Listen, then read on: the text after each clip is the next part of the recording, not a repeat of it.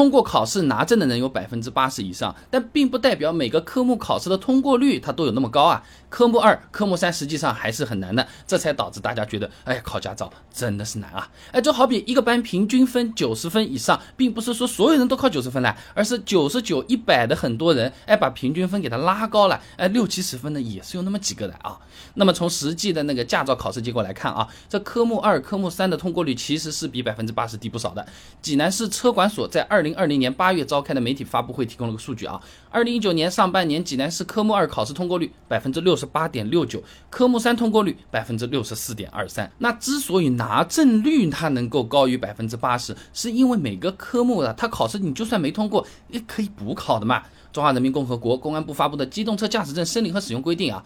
科目二、科目三的考试预约次数不得超过五次，第五次考试仍然不合格的，之前的所有成绩全部作废。那说人话就是，科目二、科目三最多能考五次嘞，你五次里面及格一次就算是过了。那这样一来呢，拿证率自然也就变高了啊。你像刚才济南市的那个数据，二零一九年上半年平均通过率百分之八十点零九呢。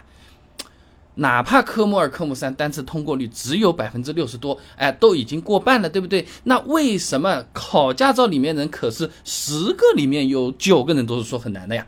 那首先啊，很多朋友觉得学车难是受了别人的影响。张慧妍在中国心理卫生协会青少年心理卫生专业委员会第九届全国学术年会论文集里面有篇论文啊，利用先入为主的原理提高观察效果。上面说，人呢在学习新鲜事物的时候，会先接受一种观点或看法，并且认为是正确无误的。哎，这将会把自身的想法引入到先入为主的错误当中去。说人话就是自己还没真的去摸过车子，别人说难，哎，网上消息也一看，有些人驾考考了一半都哭了，呃，碰车而出了。哎，你就真觉得难了啊！就好比端在我面前的一个蛋花汤，哎，这个厨师说，哎，不好意思，今天盐放了多了一点，哎，我尝也没尝，直接说你拿点开水，我来加一点。他说的多，难道是我说的多吗？哎，你实际学车的时候啊，各个科目考试确实也真的是有难度啊。你比如说科目二里面那个倒车入库，是大家考试时候比较难的一项啊，因为倒库啊，它是需要有比较强的空间想象能力的。杨雪等人在西南交通大学学报社会科学版发表了一篇论文，分享给你。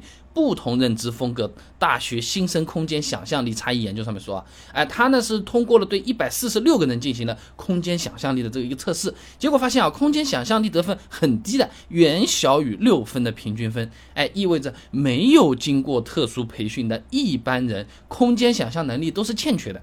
说人话啊，就大家学车前又没有经过什么空间训练或者学车专业训练，空间。想象力自然都是欠缺的，你不要觉得欠缺自己有问题，大家都这样，哎，也就导致了很多朋友觉得这个学车是比较难的。你就好像你没受过专业训练的人，你让他开个战斗机，你哪怕你这个战斗机能飞起来，是不是？你醒来的时候你已经在地面了，你都吃不消了。你哪怕是没有晕掉，这个飞机有可能是在天空转圈圈了，对不对？再来说科目三，没有驾驶经验的人把车开上了马路。路上还有行人，是不是？是我们的祖宗。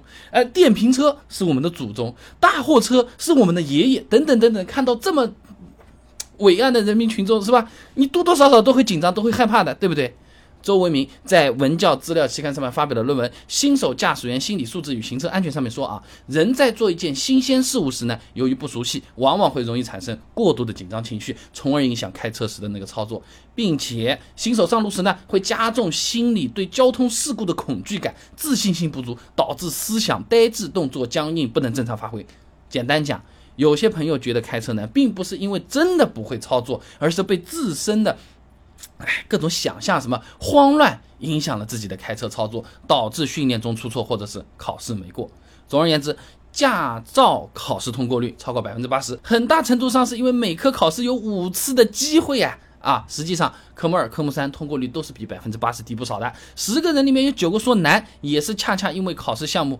真的比较难啊！好了，今天的视频呢就先做到这里了。如果各位朋友觉得这个视频有帮助的话呢，还请点赞转发给你的朋友，点我的头像关注一下多好。而且你这样每天就能收到一段超过六十秒的汽车使用小技巧了。备胎说车，我们明天接着聊。